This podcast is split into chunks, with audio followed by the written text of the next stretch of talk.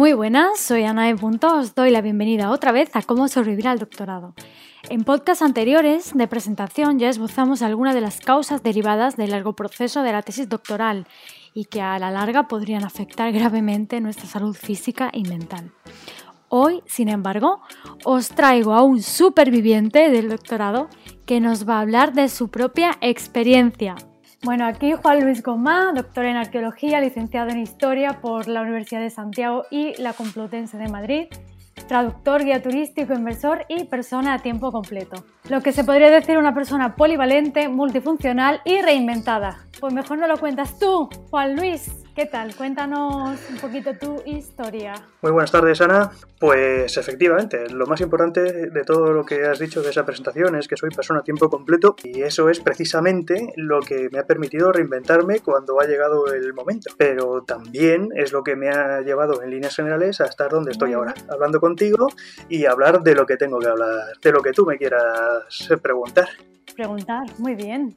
Pues como sabes, estamos en cómo sobrevivir al doctorado. ¿Cómo sobrevivir al doctorado? A ver si podemos servir de apoyo a otras personas que estén pasando por lo que hemos pasado tú y yo. Lo sabemos muy bien los dos, sí. Y bueno, cuéntanos un poco tu experiencia doctoral. Mi experiencia doctoral empezó. Normalmente las cosas mm, empiezan bien cuando, se las, cuando las ponemos por el principio, ¿no? Pues yo empecé en el año 2012 o 11, fíjate, ya no me acuerdo. 12, creo, 2012. Y empecé con mucha ilusión. La verdad es que hacía ya muchos años, estaba yo todavía cursando la licenciatura. De hecho, debía ser mi primero o mi segundo año de licenciatura, allá por el 2004, 2005, cuando yo ya tenía claro que tenía que doctorarme dicho sea de paso, sin saber muy bien qué significaba todo aquello, por supuesto. Pero bueno, con mucha ilusión, pues eh, lo que hice fue, con, mi proyecto de tesis, fue una continuación de los estudios que yo llevaba haciendo desde hacía unos dos o tres años, sí, antes de empezar este, eh, con el doctorado. Y para ello, pues tuve la inmensa fortuna y me gustaría creer que también un poquito de virtud, pero bueno, desde luego la fortuna de encontrar con dos personas extraordinarias que a la sazón fueron también no solo mis directores de tesis, sino también personas con las que he tenido durante los años de doctorado hasta hoy, tres años después de haberme doctorado, una relación estupenda a nivel personal con ellos, que son dos profesores de la Complutense. Si puedo decir los nombres. Si tú quieres, sí, claro. Pues sí, claro. Son Martín Almagro Gorbea y Mariano Torres Ortiz. Y la verdad es que pues estoy pues muy contento y debo decir que también muy orgulloso de haber sido discípulo y en cierto modo creo que lo sigo siendo de estas dos personas, de estos dos profesores. Digo, hasta ahora todo muy bien. Entonces, ¿has encontrado algún problema haciendo el doctorado? ¿Algo te ha parecido específicamente difícil? Pues efectivamente. Una cosa es, como decía hace un momento, la ilusión con la que uno empezó y de hecho la idea que uno tenía de qué es eso del doctorado, qué, en qué iba a consistir, eh, pero además en muchos aspectos, no únicamente en cuanto al tema para desarrollar, que eso, pues como tú bien sabes y todos aquellos que se hayan enfrentado a un doctorado, pues va cambiando porque casi tiene vida propia, eh, sino a nivel personal también supone una evolución, una transformación tremenda porque pasas por diversas etapas, claro. y como decimos, pues la primera etapa de ellas es esa ilusión que al mismo tiempo es ingenuidad. Lo que pasa es que de esto, claro, que no te das cuenta hasta mucho tiempo más tarde. Eh, ya bien entrado en el doctorado y, por supuesto, cuando ya lo has terminado, pues ya puedes empezar a hacer una evaluación un poquito más seria al respecto. ¿no? Sin duda alguna, para mí los años más difíciles fueron los dos últimos años de doctorado. Y como he dicho antes, yo empecé en el 2012 y no terminé hasta el eh, principios del otoño de 2016. O sea que me llevó cinco años completos. Aunque luego, me, o sea, formalmente me doctoré en 2017, pero vamos, eso no dejó de ser más que un trámite. Estabas tú aquel día para mi alegría. Eh, alegría y mi sorpresa también. Pues ahí sufriendo aquella defensa, que menudo coñazo, la verdad está mal dicho esto, pero, pero es que no se me ocurre otra forma. La verdad es que es muy aburrido. La verdad que sí, ¿eh? yo me tuve que ir antes de tiempo. bien que hiciste. Pues no hacía falta, no hacía falta. Eh, bien que hiciste si te lo ahorraste. Pues eh, no fue hasta los dos últimos años cuando las cosas se me empezaron a hacer muy cuesta arriba, que igualmente coincidió, y no por casualidad, con los años en los que empezabas en los que yo empecé a entender qué es lo que estaba haciendo con mi, proyecto de tesis a nivel eh, estrictamente científico, ¿no? O sea, a nivel de la investigación. ¿Qué finalidad, no? ¿Hacia dónde lo ibas a orientar para luego? Me imagino. Eso es, ¿no? Porque ahí también empezabas a ver otra... Yo, vamos, empezabas, hablo en segunda persona de forma general, ¿no? Yo empezaba a entender no solo, como te he dicho, ¿no? Eh, a nivel científico qué es lo que estaba haciendo, sino que yo también me empezaba a hacer otras preguntas a nivel vital, ¿no? Ya mucho más personales. Yo mismo era consciente de que había evolucionado a nivel personal, era mucho más arisco, la verdad. Eh, en cierto modo, esto, en cierto modo, me costó la relación de noviazgo que yo tenía con, bueno, con una chica que entonces, con la que entonces estaba saliendo, pero además también me empezaba a dar cuenta de algo que no terminaba de querer admitir, y debo confesarlo de esta forma. El doctorado, por muy oscuro que a veces eh, pareciese, iba a terminarse algún día pero lo que venía después no estaba nada claro. Pero nada claro, nada claro, nada claro.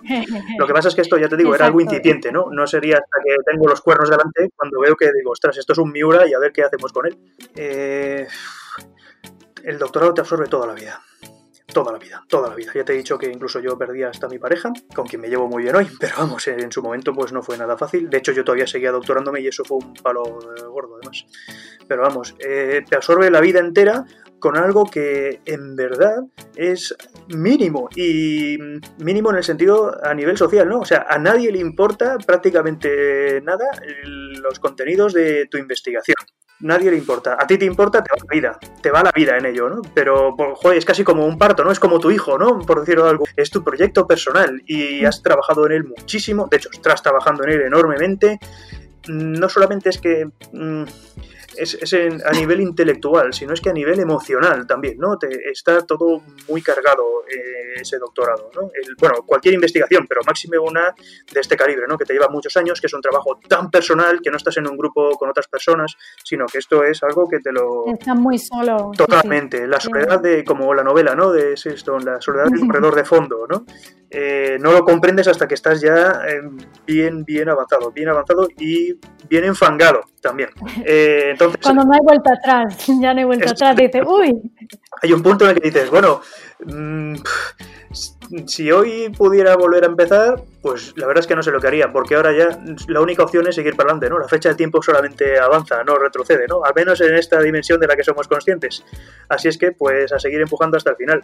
Pero claro, poco a poco va siendo más consciente de eso, ¿no? De que de la soledad, de que hay mucha incomprensión a tu alrededor, incluso con personas que son cercanas a ti y que saben que estás sufriendo y que también sufren, ¿no? En mi caso particular, pues aparte de mi expareja, también era mi familia, eh, mis padres, mi hermana, incluso mis amigos cercanos también. Yo creo que, que todos, que todos de alguna manera experimentamos algo súper parecido, sobre todo al final. Todos nos transformamos en cada uno en su versión pero nos volvemos una persona totalmente diferente. Ahora bien, yo no sé tú, pero yo cuando pensaba en el día de la defensa, pensaba que después me iba a sentir súper bien. Digo, ¡buah! Ya me quito esto de encima, fiesta, esto es maravilloso, mi vida es nueva, pero me di un buen golpetazo contra la realidad. No sé si te pasó a ti. Yo me quedé, que dije, pero bueno, ¿dónde está mi recompensa? Eso es, ¿no? El batacazo contra la realidad, ¿no? Eh, al final, ese es el problema que tienen todos los idealismos, de un modo u otro, y es que mm, antes o después te acabas estrellando contra la realidad.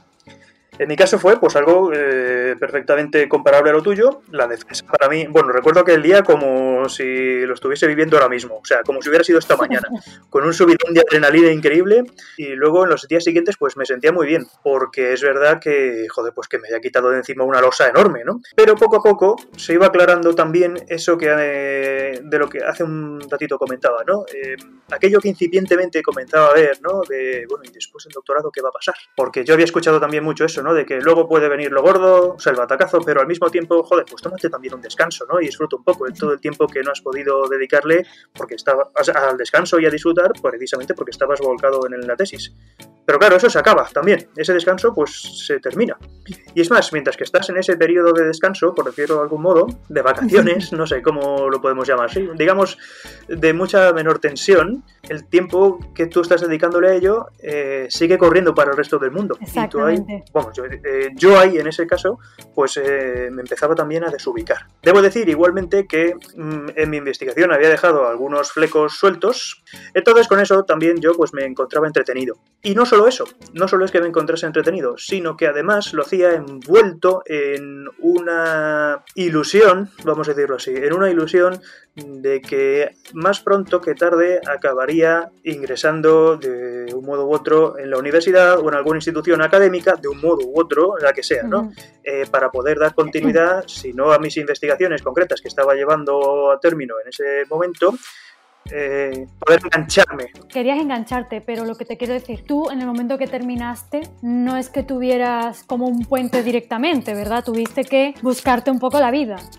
que no es que tuvieses un, no sé, una oportunidad, un, bueno, cuando acabes, incorpórate en este equipo de investigación, no vamos a hacer tal cosa. Pues no tuviste nada, ¿no? En absoluto, claro, claro, claro. No, no, nada de eso. Esa es la ilusión de la que te estaba hablando, ¿no? En la que comentaba hace un segundo. Entraste en el mundo de la precariedad de cabeza, vamos.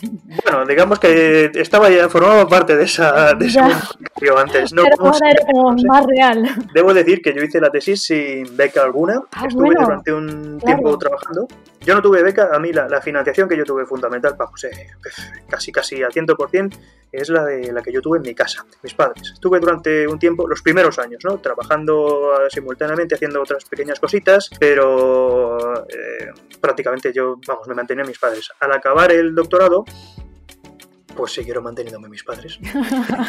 así, así, lo digo, así lo digo, ¿no? Porque, bueno, pues sí, más allá de pequeños trabajos que pues siempre están bien, pero vamos, no, eso era insuficiente para poder tener la vida que yo quería tener, que no deja de ser más que, pues bueno, disfrutar de una, si no independencia, pero sí al menos una cierta autonomía a nivel económico pero eso pues me era imposible. Todo el tiempo dedicado a la investigación, la ausencia total de becas y sobre todo una idea, que esto es lo que yo hoy puedo ver con mucha más claridad. Veremos también dentro de 10 años a ver lo que opino, ¿no? Pero vamos, y es que yo pensaba que muy ilusoria e ingenuamente que el fin del doctorado no iba a ser más allá que un breve, indeterminado pero breve periodo de transición y que me engancharía rápidamente pues en alguna institución académica con la cual pues, eh, pues eso, a nivel profesional pues seguir adelante con mi vida y, y, si es a nivel profesional también es a nivel económico y por tanto a nivel personal. Bueno, ¿y qué, y qué pasó? ¿Y qué, pasó? Pues no pasó nada. Vamos a contar la dura realidad. La dura realidad es... Exacto, ese es el problema. Yo creo que lo más difícil, porque si pasa algo bueno o malo, dices, vale, pero cuando no pasa nada, pero nada de nada, ¿qué pasa contigo? Es como, pero bueno, ¿y ahora? ¿Y ahora qué? ¿No? Dices, bueno, ¿y todo esto que he hecho? ¿Y todo esto que he hecho a, qué me lleva? Porque, porque yo tenía intención de una cosa, tenía la idea de una cosa, pero esto no se está cumpliendo. Y no solo no se está cumpliendo, sino que empieza a tener toda la pinta de que no se va a cumplir. Y además es algo que, ya venías oliendo de antes, pero que mm, digamos que no te lo terminabas de creer o mirabas para otro lado. No, no, no. O sea, eso ya eh, te das cuenta de que esa es la realidad, de que nada, nada se va a cumplir de la idea que tú tenías. Que por una parte es la idea propia, pero al mismo tiempo también pues te ves rodeado de personas que dicen, eh, bueno, que confían en ti, que esperan poder vincularte a sus proyectos de investigación, ese tipo de cosas, ¿no? Cualquiera que haya hecho un doctorado, esté familiarizado con el mundo académico, sabe perfectamente de lo que estoy hablando. Pero claro, eso al no llegar, pues eh, empieza a hacer mella a nivel emocional, pero una mella, una mella muy seria, pero muy seria, muy seria, muy seria. Todo esto, por cierto, mm, vas viendo que con 30 y 32 años, 31 años, ves que, sí, sí, es cuando me doctoré, 31 años, sí, ves que todo lo que haya, sí, 31 años, sí, sí, lo que haya a tu alrededor, tus amigos de toda la vida, pues ya están colocados, son independientes, empiezan a formar sus familias, ves que empiezan a tener ya sus primeros hijos, no es que yo tenga ninguna prisa, pero ves que ellos tienen la oportunidad de hacerlo y lo han hecho, y yo no. Eso. Es más, yo estoy exactamente igual que cuando empecé. Sí, con un título de doctorado bajo el brazo, con una investigación enorme, pero, pero, pero yo no tengo una oportunidad vital importantísima que, que, mis amigos y mi entorno de toda la vida sí que tenía. Así es que todo eso empieza a pesar más y más y más y más, al principio de un modo inconsciente, aunque intuitivo, y después ya se te hace enormemente evidente. Y en mi caso se me hizo muy evidente, pues más o menos como al año, un poco antes del año de yo haberme doctorado. y ves que no es que no es que perdiera, no es que yo perdiese el norte en ese sentido, eh, es que perdí la brújula, vamos a decirlo así, es que perdí la brújula. Porque escuchas muchas cosas, ¿no? De que, bueno, pues eso, después te tomas un tiempo de descanso, luego es posible que incluso te pierdas un poco. Ya, pero es que mm, todo eso, por lo menos en mi caso, y me consta que no es el único, pero vamos, aquí estamos para hablar de, mi libro, ¿no? Como diría Umbral, ¿no? Pues en mi caso yo, se me hizo muy, muy, muy, muy, muy evidente y eso me llevó a, una oscuridad eh, y además cada vez más opaca, ¿no? De que es un callejón sin salida. O sea, estoy ahora mismo trabajando, digamos, para matar el rato con mis propias investigaciones que no son remuneradas y a mi alrededor el mundo va pasando y yo estoy anclado en una realidad mm, que no es la, que no, o sea, que, que está en mi mente nada más, ¿no? Pero no, no es la realidad real, ¿no? O sea, no, el mundo real va por otro camino, hasta que, pues eso, te acabas estrellando por completo y, y, la verdad es que se pasa muy mal. Se pasa muy mal. Te das cuenta de que todas las ideas que tú tenías, pues ni se han cumplido ni se van a cumplir. Toda la gente que había a tu alrededor, que aunque te diera su apoyo, apoyo real además, y que confiara en ti, al final no pueden ayudarte, en el sentido de que no te puedes enganchar o vincular a ningún proyecto de investigación. Y además está en la situación de precariedad en ese sentido, y digo que yo también estaba viviendo en casa de mis padres, así es que yo tenía techo y tenía comida, pero esa, esa precariedad cada vez mayor te hace preguntarte no solo para qué todo lo que llevas hecho hasta entonces a nivel de investigación, sino, sino de qué pinto yo en este mundo al final. Sí. ¿Qué pinto yo en este mundo? Nada tiene sentido, nada tiene sentido. Efectivamente. Y tú, y, sentido. y tú no tienes como un propósito útil en la vida. Exacto, la sensación de inutilidad, ¿no? o sea, en primer lugar, la sensación de que he tirado mi vida y luego además de que, joder, ¿y todo esto a qué me ha llevado? Pues a, Nada. O sea, mi propia vida, ¿a qué me ha llevado? No ya el doctorado propiamente dicho, sino mi propia vida, que digamos que el último capítulo ha sido el doctorado, o el penúltimo capítulo ha sido el doctorado, no te está llevando a nada. No me ha llevado a nada de lo que yo tenía pensado que me iba a llevar. Y dicho esto, además, resulta que la generación anterior a la mía, a nivel académico, y debo decir, y debo recordar, mejor dicho, que esa generación anterior a la mía, yo son, se puede decir que son casi dinosaurios, ¿no? Personas ya bien entradas en años, sí. Buena parte de ellos, por diversas circunstancias, al acabar sus doctorados, pues ya se encontraron prácticamente dentro de las propias universidades o, bueno, ámbito académico con ciertos contactos más o menos bien organizados. No todos es así, no es el caso de todos, hay muchos sí. No es, es cierto que no, pero es verdad que a nosotros nos han vendido una idea totalmente diferente a la realidad que hemos tenido que enfrentar después de un doctorado. O sea, a ti te han dicho que si tú haces A, B y C obtendrás D y eso no es lo que nosotros hemos tenido que enfrentar. Que sí que hemos tenido una crisis, después hemos tenido otra, ahora tenemos coronavirus, pandemia mundial, pero hemos dedicado nuestra vida completa, sobre todo en un doctorado, a algo y hemos obtenido nada, aparte de un título, claro. Aparte de un título, efectivamente. un título que además eh, sí, que tienes una experiencia estupenda, que, jolín, cuanto has crecido, has madurado, has conocido los idiomas. Eh, yo estoy en una situación de precariedad y tú igual. Totalmente. Vamos a ver el lado positivo. ¿Cómo, ¿Cómo sobrellevaste tú esta etapa de oscuridad? Porque yo la he tenido, tú la has tenido y bueno, a lo mejor ahora mismo nos escucha alguien que está pasando por un momento parecido. ¿Qué tuviste que hacer? ¿Cómo fue tu proceso de mejora? Porque ahora estás muy bien, ahora te dedicas a muchas cosas, ¿no? estás muy activo y ya, bueno, has salido del, bache, del bache negro. Efectivamente, ahora mismo me encuentro mucho mejor y con buenas perspectivas, aunque es verdad que, en fin, como todas las perspectivas, pues siempre pueden cambiar. Pero sobre todo lo interesante es que, es que soy mucho más realista cosa que más o menos se puede decir así, desde el 2018 en adelante, que es con el momento de mayor oscuridad hasta hoy, pues ya he ido evolucionando, creo que hacía mejor y sobre todo, o mejor dicho, o, gracias en buena medida a que soy mucho más realista. Pero para este cambio de actitud, principal y fundamentalmente, lo más importante para mí ha sido la gente que estaba a mi alrededor, que muchos, no todos, pero muchos han entendido o han comprendido cuál era mi problema. Y con esto también yo he comprendido cuál era el problema, ¿no? O sea, lo mismo, la misma fluidez con la que estoy hablando ahora no, sobre este tema, pues antes era imposible porque no acababa yo de comprenderla. Así es que apoyándome en amigos, son las personas que más me han apoyado, no es que me hayan apoyado, es que me han rescatado. Y además creo que es la palabra más perfecta, más adecuada para la experiencia de la que estoy hablando. Y también mis padres con quienes yo llevaba mucho tiempo distanciado, precisamente por este tema del doctorado, bueno, por otras cosas también, ¿no? Pero vamos, eh, pero vamos es fundamentalmente el rescate por parte de mis padres rescate emocional por parte de mis padres y de mis amigos, lo que poco a poco pues me he ido otra vez devolviendo a la luz. Me han ayudado a reencontrarme a mí mismo con mis propios recursos que yo tenía antes, ¿no? recursos eh, mentales, intelectuales, ¿no? para yo poder hacer cosas con mi vida. Porque claro, la sensación de inutilidad de la que hablábamos antes te lleva precisamente a eso, ¿no? A, bueno, es que yo no pinto nada en este mundo ahora mismo. Bueno, pues todo eso tiene una forma de revertirse que es... Mm, de, revertirse, no, perdón. Creo que hay una forma de salir de todo eso, aunque yo esto lo, descubrí largo tiempo más tarde, pero quizá para los que estén ahora mismo en un proceso similar o que se encaminen a este proceso, pues les pueda venir bien. Y es que todas las destrezas que uno va adquiriendo a lo largo del tiempo, con la tesis o sin ella, tienen mucha más aplicación que la propia, que la propia tesis, ¿no? que el propio doctorado. Porque eso es algo microscópico totalmente. Entonces, esos recursos, esos recursos que yo digo, ¿no?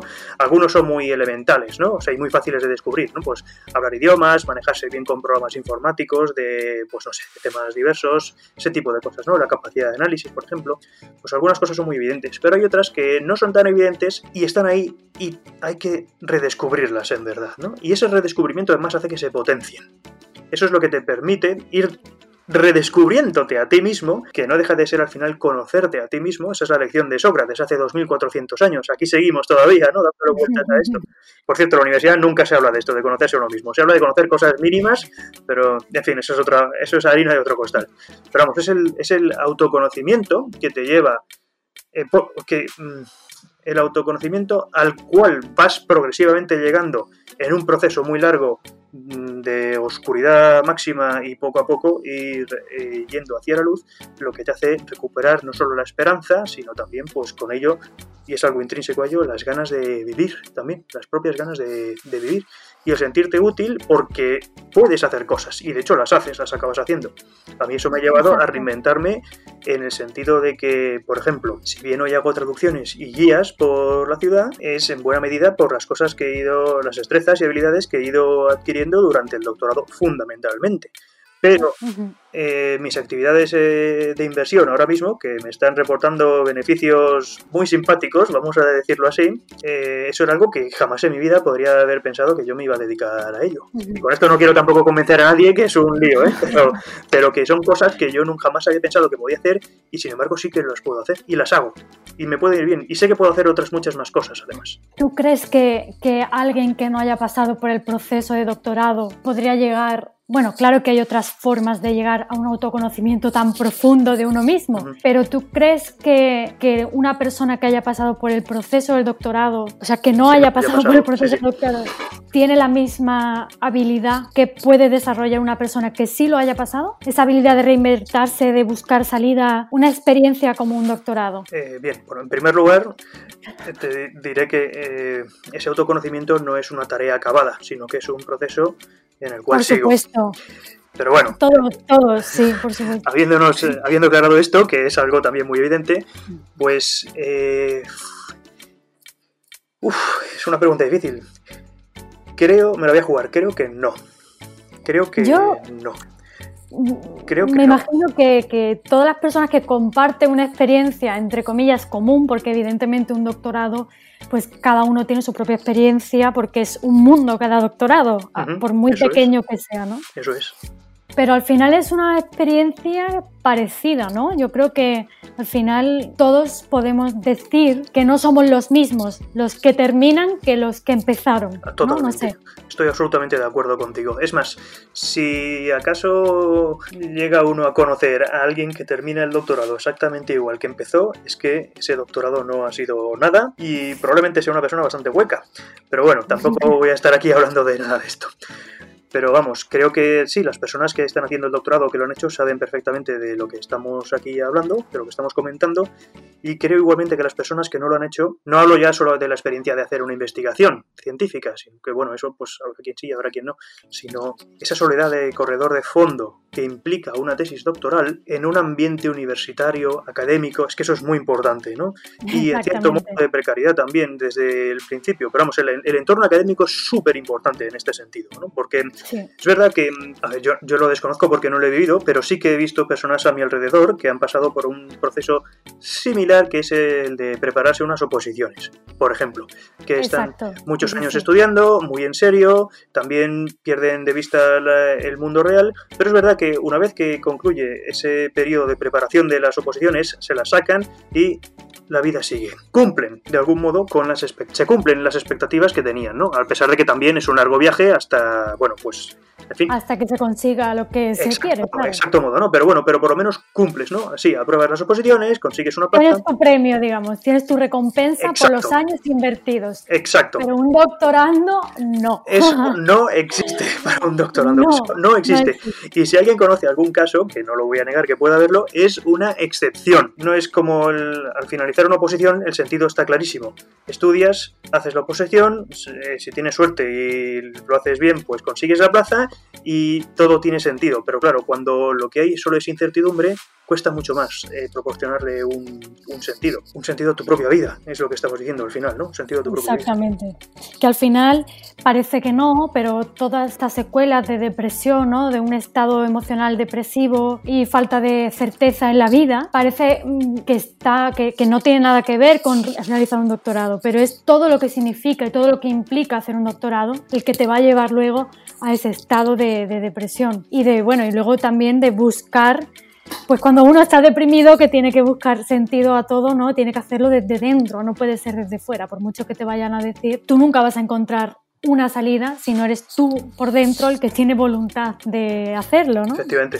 No puedo expresarlo con mejores palabras que tú, la verdad, con más claridad, con mayor claridad que lo has hecho tú ahora mismo. No lo sé. Efectivamente, la depresión es, es, sobre, es, una, es una mezcla de depresión y de ansiedad, ¿no? La depresión por todo lo que ha venido, todo lo que ha sufrido y lo que está sufriendo, y la ansiedad es sobre todo por ese horizonte tan nebuloso, ¿no? Por el nivel de incertidumbre. Al final el problema creo que no es tanto una cuestión de encontrar una certeza, que desde luego siempre es importante, es la desesperanza, ¿no? Lo que te hace acabar muriendo, lo que se te acaba la esperanza, ¿no? No tienes ningún proyecto, de, pero proyecto de vida, ¿no? No hablamos ya de hasta entonces eran proyectos de investigación y ahora pasan a ser proyectos de vida. Ya no tienes un proyecto de vida. Hasta que recuperas otra vez la esperanza, pues eso es un procedimiento, un proceso muy largo, muy difícil, muy duro. También es muy difícil de explicar, ¿no? Bueno, aquí estamos eh, comentándolo superficialmente porque es que es verdaderamente difícil de acercarse a él a través de las palabras. Es muy difícil porque además eh, muy difícil también de reconocerlo y, de admitirlo y de superarlo. Totalmente. Yo ya te pueden mencionarlo, a lo mejor cuando ya estás un poquito mejor. eso es, ¿no? Yo eh, ya había comentado hace un rato, ¿no? Que tenemos, sobre todo, vamos, yo lo, experimenté perfectamente en mis dos últimos años de tesis, ¿no? Tenemos un nivel de exigencia, de autoexigencia elevadísimo. Yo en particular, además, digamos que para superar y vencer la presión que me imponían mis eh, directores de tesis, pues yo me, me autoimponía una presión mayor. Pero claro, el tema es que toda esa presión y toda esa exigencia que uno se autoimpone, pues hay un día en el que dices, bueno, ya, ya está, ya una vez que ya he acabado la tesis, nada es comparable con eso. Es que es más, no es que sea comparable, es que desaparece por completo. Y eso es lo que hace que, en cierto modo también, pues te, quedes descolocado en la vida, ¿no? Si no, esto es de un día para otro, de un día para se acabó. De un día para otro te ves que estás a tope en la biblioteca, en el laboratorio, lo que sea, pero a tope, a tope, rebaneándote la cabeza y de repente te encuentras... Hemos hablado de parto, pero esto es casi más un entierro. En cierto modo se asemeja mucho a un proceso de duelo, efectivamente efectivamente, ¿no? Porque por eso de la, desesperanza que lleva acompañado, ¿no? Hacerte preguntas eh, existenciales, trascendentales, ¿no? Acerca de, bueno, ¿yo qué pinto en esta vida? ¿Quién soy yo al final, ¿no? ¿Qué he hecho hasta ahora? Eh? Mm, eso te lleva también a enajenarte mentalmente de todo, ¿no? O sea, a perder la noción de la realidad por completo, incluso hasta preguntarte si lo que estás viviendo es real o no es real, si esto es un sueño o si no lo es, ¿no? O sea, me acuerdo, perdona que te eh, interrumpo, pero me acuerdo de una, de una anécdota estupenda. Yo para ir a mi facultad todos los días tenía que coger el metro, ida y vuelta, ¿vale? Y era como una hora y media de camino, una hora y media de vuelta, ¿vale? Pues tres horas diarias. Yo llegó un punto que estaba tan cansada que me senté, estaba sentada con la mochila y el ordenador y todo, iba pues con la inercia, ¿no? De cada día igual, que yo no sabía si, si iba de ida o iba de vuelta. O sea, yo no sabía si estaba a las nueve de la mañana o a las nueve de la noche, me daba igual, yo estaba en el metro y a donde me llevas. Totalmente, totalmente. Lo comprendo perfectamente, sí, sí. O sea, vives, eh, o sea, sí, en un estado de enajenamiento, enajenamiento, ¿se dice así? Enajenación. Vaya hombre, a estas alturas un doctor como yo tiene dudas de cómo hablar. Pues, Ay, ay, ay. pues sí, sí, de, de alienación, vamos a decirlo así, ¿no? Parece que estás viviendo la vida de otro o vives en un planeta aparte, pero la vida sigue y no y tú no eres consciente de esa vida que sigue, claro. Y te pasa lo que, pues eso, lo que cuentas tú, ¿no? Que no sabes si es de día o de noche, si vas o si vuelves. Habría agradecido enormemente, la verdad, por muy difícil que sea expresarlo a través de palabras, que antes de yo ponerme a hacer el doctorado, si no mis directores, sí otras personas con experiencia en el tema, me hubiesen aclarado o al menos introducido un poquito en esta cuestión, ¿no? En lo que supone hacer un doctorado. Justo, justo te iba a preguntar. Si a ti, esa es una pregunta que te quería realizar. De hecho, en el podcast anterior lo digo, nadie nos avisa de esto. O sea, si hay algún eh, pretendiente a doctorado que sepa qué va a pasar con su vida en los siguientes años. Si a ti te hubieran dicho, y esta es la pregunta para ti, si a ti te hubieran dicho todo lo que ibas a sufrir o a sacrificar o a entregar o, no sé, a experimentar al final, ¿tú lo hubieras hecho? Igualmente, Sí, sí. me hubieras dicho sí, voy a hacer un doctorado. Bueno, a ver. si te hubieran mm, avisado de todo. Aquí dos cosas importantes que debo decir. La primera es que soy una persona muy cabezota. Así es que, muy cabezón, bueno, y tú lo sabes muy bien. Así es que procuro, en la medida de lo posible, cada vez que enfrenta, cada vez que me enfrento a un problema, no entenderlo como un problema, sino como un desafío.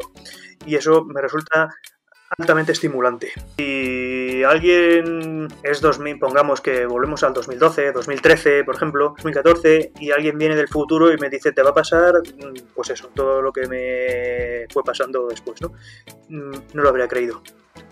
Así lo digo, no lo habría creído. No lo, o sea, nada.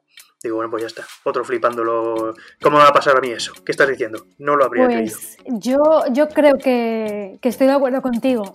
yo no hubiera creído y me hubiera lanzado para comprobarlo, seguro. Yo creo que, que cuando ya superas, digamos, el bache posterior a, a terminar y, vuelves a ver la luz y, vuelve, te reconoces como quien eres ahora, no quieres volver a lo que eras, ¿no? Es como has subido un escalón más y ves pues, con mucha más perspectiva, ¿no? Respe- respecto a antes. Claro. Entonces, mm, yo creo que todo el mundo, aunque suframos tanto, volveríamos a pasar por el mismo proceso por quienes llegamos a ser, ¿no? Bueno, eh, en cierto modo somos lo que recordamos y cualquier acto que hagamos es lo que nos va a llevar a lo que somos, eh, bueno, a lo que seremos después. ¿Me gustaría volver atrás en el tiempo para corregir algo? Pues no, la verdad. Lo que soy, lo que soy ahora mismo, con mis virtudes y toda mi mediocridad, eh, lo soy después de todo, de todo literalmente de todo, ¿no? Si ahora me están yendo bien las cosas, también es por, por todo ese todo, ¿no? Eh, Bueno, pues nada, aquí dejamos a, a Juanlu con nuevos horizontes, nuevos horizontes. nuevas esperanzas. Eso es. Así que, bueno, pues muy bien. ¿Algo más que quieras decirle a tus oyentes? A mis oyentes. Bueno, aquellos que estén haciendo la tesis, pues mucho ánimo, mucho ánimo, que no se desanimen y que además eh, que busquen en la medida de lo posible rodearse de la mejor gente que encuentren, en todos los sentidos. Que se rodeen de esa gente porque solo esa gente será capaz de después de devolverles la vida, de devolverles a la realidad. Y aquellos que están pensando también en si hacer una tesis o no, pues... A ver, mi consejo es que no la hagan, la verdad. Pero, pero no por una cuestión de... Joder, no por una cuestión de que la gente... De quitarle ilusión a nadie, ni mucho menos, ¿no? Y además hay gente que está... Que, bueno, pues seguro que podría hacer estupendas investigaciones. Pero creo que la inmensa mayoría de la gente creo que no están ni nunca llegarán a estar del todo preparados para hacer una tesis. Es una cuestión de actitud, ¿no? Y hace falta pues, una cierta actitud monacal en muchos aspectos. Hace falta pen- ser muy duro con, contra, con uno mismo, ¿no? O sea, pensar con- siempre contra uno mismo y todo eso, pues la verdad es que es una cuestión de actitud, ¿no? Y no todo el mundo está preparado para, para ello. Y con esto, o sea, lo digo sin, sin ninguna connotación, sino porque esta es la, la realidad a la que, vamos, yo me he enfrentado a esto como lo has hecho tú y como cualquier otro que ya haya terminado. Y es, eh, no hablo ya del proceso posterior al doctorado, sino el propio doctorado, ¿no? Es, es muy difícil afrontar eso en condiciones. Y lo que viene después, pues, ¿qué te voy a contar? Lo que ya he comentado. Pues ya sabéis, Ya sabéis todos aquí los consejos de, de Juanlu. Así que bueno, eh, Juanlu, eh, ¿dónde pueden encontrarte si, si quieren hacerte alguna pregunta? Eh, en Instagram soy señor de Leire, bueno, SR de Leire o Crudo y sin aderezo, que es el nombre de mi proyecto de filosofía en el cual vierto buena parte de los conocimientos que yo acerca de la vida en general. Eh, quien quiera contactar conmigo también para cuestiones de hacer traducciones o de, pues eso, de hacer visitas por Madrid, eh, tanto la perspectiva como los museos, pues también lo puedo hacer a través de Crudo y sin aderezo en Instagram. Pues muy bien, pues muchísimas gracias Juanlu. Muchísimas gracias Ana por haberme invitado a tu programa. Era, era imposible no, no incluirte. bueno, se agradece mucho esas palabras, de verdad, de aliento y de, verdaderamente muchas gracias. De nada. Vamos a pasar ya a despedirnos, ¿vale? Muchas gracias Juanlu por estar aquí hoy con nosotros.